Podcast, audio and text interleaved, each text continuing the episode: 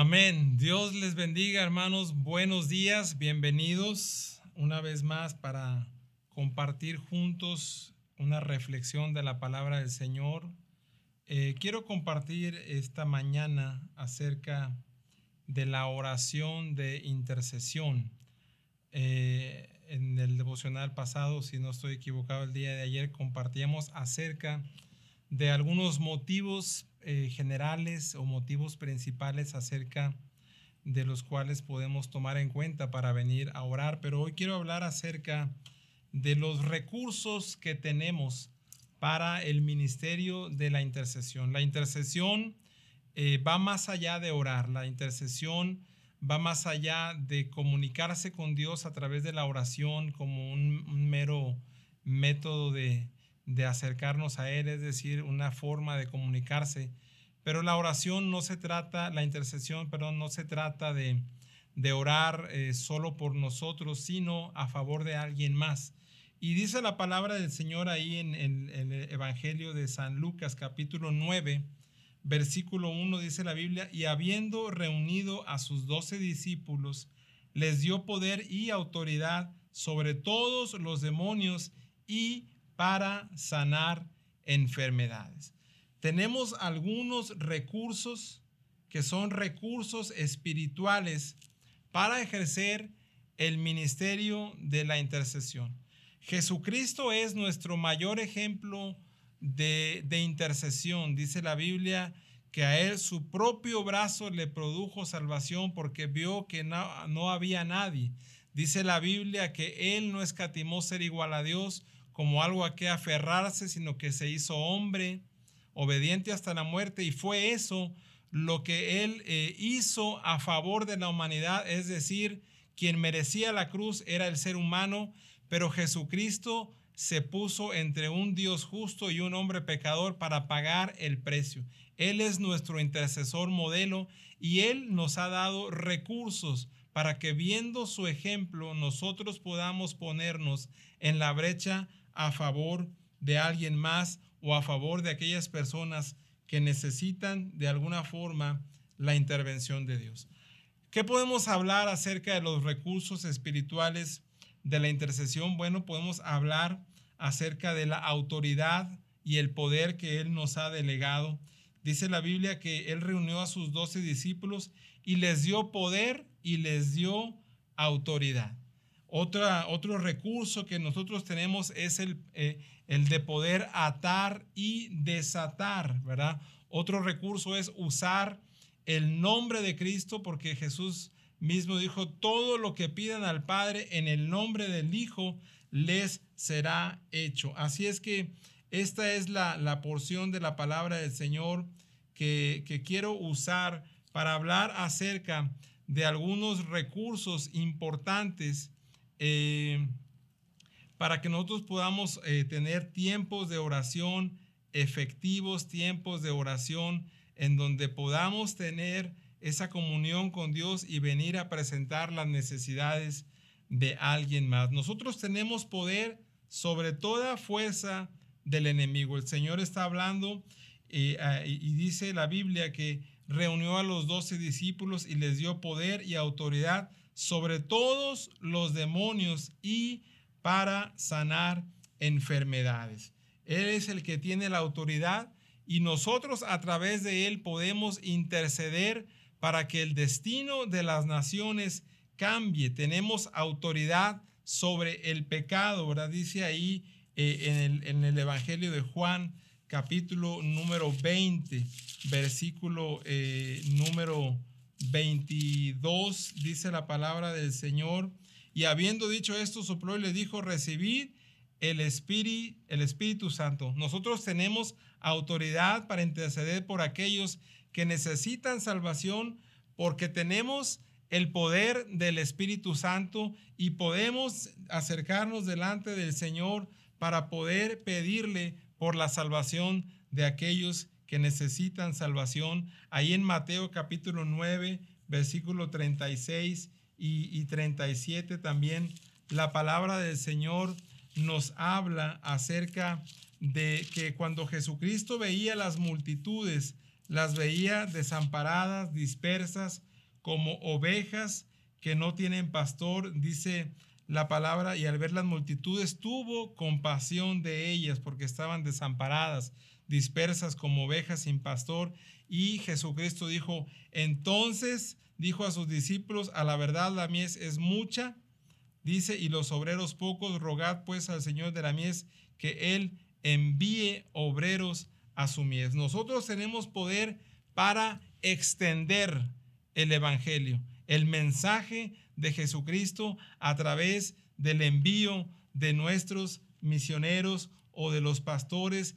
Tenemos poder para interceder a favor de aquellos que desesperadamente están pidiendo la intervención de Dios, pero no solamente eh, eh, ese recurso espiritual que es la autoridad y el poder del Espíritu Santo que el Señor nos ha delegado, sino que nosotros tenemos poder sobre el enemigo a través del Señor, a través del Espíritu Santo. También dijimos tenemos poder para extender el Evangelio, para que éste llegue a aquellas personas que nunca han escuchado. Pero tenemos un recurso muy importante que es el recurso de atar y desatar, ¿verdad? El término atar quiero compartir con ustedes lo que significa. Dice el término atar se origina de una palabra hebrea eh, que, que, se lee azar. Dice, eh, su significado es ligar, eh, encarcelar, ceñir o enjazar. la palabra ocurre más de 70 veces en, el Antiguo Testamento y su uso indica que tiene que ver con la atadura de caballos o, animales o, ciertas cosas pero eh, hablando acerca de lo que Jesucristo dijo ahí en, en Mateo capítulo 12, versículo 28 y 29, que dice ahí eh, la palabra del Señor, em, dice, pero si yo por el Espíritu de Dios echo fuera los demonios, ciertamente ha llegado a vosotros el reino de Dios. Y dice el verso 29, porque ¿cómo puede alguno entrar a la casa del hombre fuerte y saquear sus bienes si primero no le ata. Dice, y entonces podrá saquear su casa. De alguna manera, hermano, eh, eh, este término de atar o, desatar es, es, un recurso que eh, el Señor mismo nos, nos habla acerca de que si queremos saquear una casa, en este caso dice la casa del hombre fuerte, tenemos que primero atarlo. Literalmente eh, significa que a través de nuestra oración y este recurso que tenemos, podemos orar para que la fuerza del enemigo sea atada, sea limitada a, un punto o a un grado cero en donde el enemigo no tenga más parte y suerte eh, en los asuntos de las personas por las cuales nosotros estamos orando. Necesitamos tomar en cuenta, ¿verdad? Lo que dice ahí la palabra del Señor. Dice que tenemos que atar al hombre fuerte primeramente y entonces podremos saquear sus, sus bienes. Mateo capítulo 16, versículo 19 dice la Biblia, a ti te daré las llaves del reino de los cielos y dice, todo lo que ates en la tierra, dice, este, habrá sido atado en el cielo y todo lo que desates en la tierra habrá sido desatado en el cielo. Así es que tenemos la oportunidad de atar las fuerzas demoníacas, porque el Señor a sus discípulos les delegó poder y autoridad sobre toda fuerza del enemigo. Podemos atar al diablo para que no siga más operando en la vida de las personas. Podemos desatar bendición espiritual a través del conocimiento de la palabra, cuando compartimos el Evangelio con las personas, cuando compartimos la palabra de Dios, estamos desatando sobre ellos vida eterna, porque no estamos hablando de nuestra propia cuenta, sino como dice la Biblia, que estamos hablando todo lo que hemos visto y oído acerca de lo que es eh, eh, eh, nuestro Señor y Salvador. El Espíritu Santo puede obrar a través de nosotros de tal manera que al abrir nuestra boca, dice la Biblia, nos sea dada palabra para dar a conocer con denuedo el misterio del Evangelio. Cuando nosotros eh, compartimos la palabra del Señor, estamos desatando la bendición de Dios sobre la gente que tiene oportunidad de oír la palabra.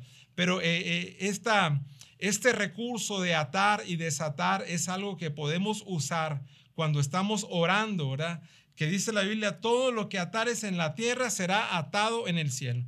Es decir, que no es porque nosotros estamos eh, o tenemos la capacidad de atar al enemigo, sino que es el poder de Dios a través del Espíritu Santo en nosotros, que cuando damos la orden de que algo sea atado en el nombre de Jesús, tenemos el respaldo de los cielos, tenemos el respaldo de Dios y dice la Biblia que lo que atamos aquí también es atado en el cielo. Lo que desatamos aquí también es desatado en el cielo.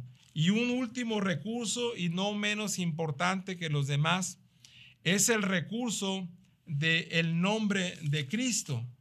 Eh, Juan eh, capítulo número 14, versículo número 14, un texto que usted conoce bien, dice la palabra del Señor ahí en el versículo 14 eh, si algo pidieres en mi nombre, dice el Señor, yo lo haré.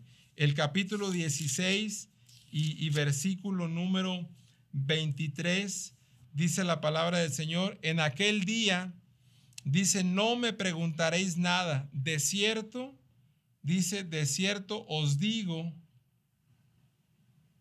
dice que todo cuanto pidiereis al Padre en mi nombre, dice, os lo dará. Y ahí en Mateo capítulo 28, versículo 18 al 20, eh, esa, esa, esa porción de la Biblia donde Jesucristo habla después de haber resucitado y, y, dice que se acercó a sus discípulos y les dijo, toda potestad y autoridad me ha sido dada en el cielo y en la tierra. Dice, por tanto, id y haced discípulos a todas las naciones, bautícenlos en el nombre del Padre, del Hijo y del Espíritu Santo, enseñándoles a guardar todo lo que os he mandado. Dice, y he aquí yo estoy con vosotros todos los días hasta el fin del mundo. El respaldo del nombre de Cristo, que aún dice la Biblia que a Jesús se le dio un nombre que es por encima de todo nombre, para que en el nombre de Jesús se doblen las rodillas de los que están en la tierra, de los que están eh, en el cielo y aún de los que están debajo de la tierra. Y dice la Biblia, toda lengua confiese que Jesucristo es Señor. Dice la Biblia, ¿a quién tenemos en el cielo si no es a Dios? Y fuera de Él, nada deseamos en la tierra. Realmente el nombre de Jesucristo está por encima de todo nombre que se pueda nombrar y hay poder en el nombre de Cristo. Si nosotros queremos ser gente que viene delante del Señor para interceder eh, a favor de las personas, sea familiar suyo, sea amigo, sea un vecino, sea cualquier cosa, tenemos esa autoridad del nombre de Cristo y ahí en Efesios capítulo 1, versículo número 21, dice la Biblia, sobre todo principado y autoridad y poder y señorío, y sobre todo nombre que se nombra no solo en este siglo, sino también en el venidero. Ese es el poder del nombre de Cristo. Nosotros como intercesores, nosotros como personas de oración que están en la brecha, a favor de la humanidad. Hoy es un tiempo, hermano, en donde esta cuarentena y esta pandemia aparentemente han venido a frenar lo que Dios eh, quiere hacer o lo que Dios iba a hacer. Hoy con iglesias limitadas, hoy con iglesias casi eh, cerradas o no abiertas como lo era el año pasado. Pero hoy más que nunca tenemos la oportunidad de declararle al mundo lo que Jesucristo es capaz de hacer, con corazones que se acercan a Él, humillados delante de su presencia. Hoy la gente está desesperada buscando ¿quién pueda intervenir en sus asuntos para traer paz, seguridad, para traer consuelo, para traer sanidad? Porque hay tanta gente enferma. Y nosotros tenemos ese nombre, dice la Biblia, que está sobre todo nombre que sea, que sea nombrado. Dice, sobre todo principado y autoridad y poder y señorío y sobre todo nombre que se nombra no solo en este siglo, sino en el venidero, el nombre de Cristo. Seamos personas, seamos esa iglesia que usa los recursos, que usa esa autoridad y ese poder que se nos ha delegado por el Rey de Reyes y Señor de Señores. A los primeros discípulos, Jesucristo los mandó de dos en dos y les dijo, yendo prediquen diciendo, el reino de los cielos se ha acercado. Sanen enfermos, limpien leprosos, resuciten muertos, echen fuera demonios. Si recibieron de gracia, den de gracia. No se provean de, de dos túnicas, no lleven eh, eh, bordón, no lleven lonche para el camino. Si, si, si llegan a una casa, eh, saludarla y si la casa es digna, posad en ella. Si no, la paz que ustedes llevan no será en esa casa, sino que volverá a ustedes. Y el Señor les dijo, si no los reciben, simplemente sacudan el polvo de sus pies y sigan adelante. Tenemos que cumplir la misión y el propósito de Dios en esa sencillez. Y lo vamos a lograr no solamente predicando y, dando testimonio, sino orando adecuadamente con los recursos que el Señor nos ha dado. Poder y autoridad delegada. El poder del Espíritu Santo. El poder del nombre de Cristo. El poder del ayuno. El poder de atar y desatar con el respaldo divino. Así es que seamos, hermano, esa iglesia que el Señor espera. Seamos esa iglesia que Dios eh, eh, espera que seamos. Una iglesia fuerte, una iglesia llena con el poder del Espíritu Santo, pero una iglesia que se mantiene orando, velando y predicando el Evangelio. Vamos a orar. Padre, en el nombre de Jesús.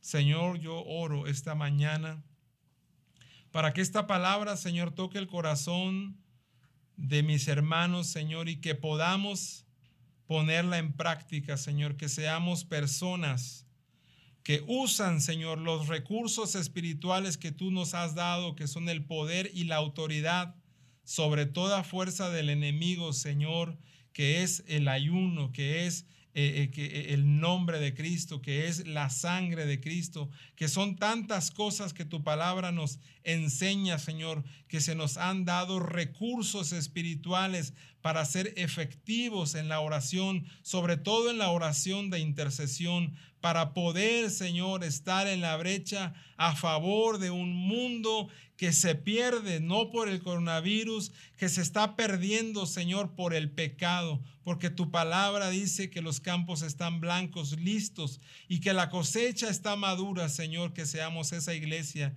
que pueda ver los campos como tú los ves, que al menos podamos levantarnos en oración a favor de aquellos, Señor, que tanto necesitan tu intervención. En el nombre de Jesús, danos esa fuerza, ese poder de tu Espíritu Santo para hacer la obra que nos has encomendado. En el nombre de Jesús. Amén.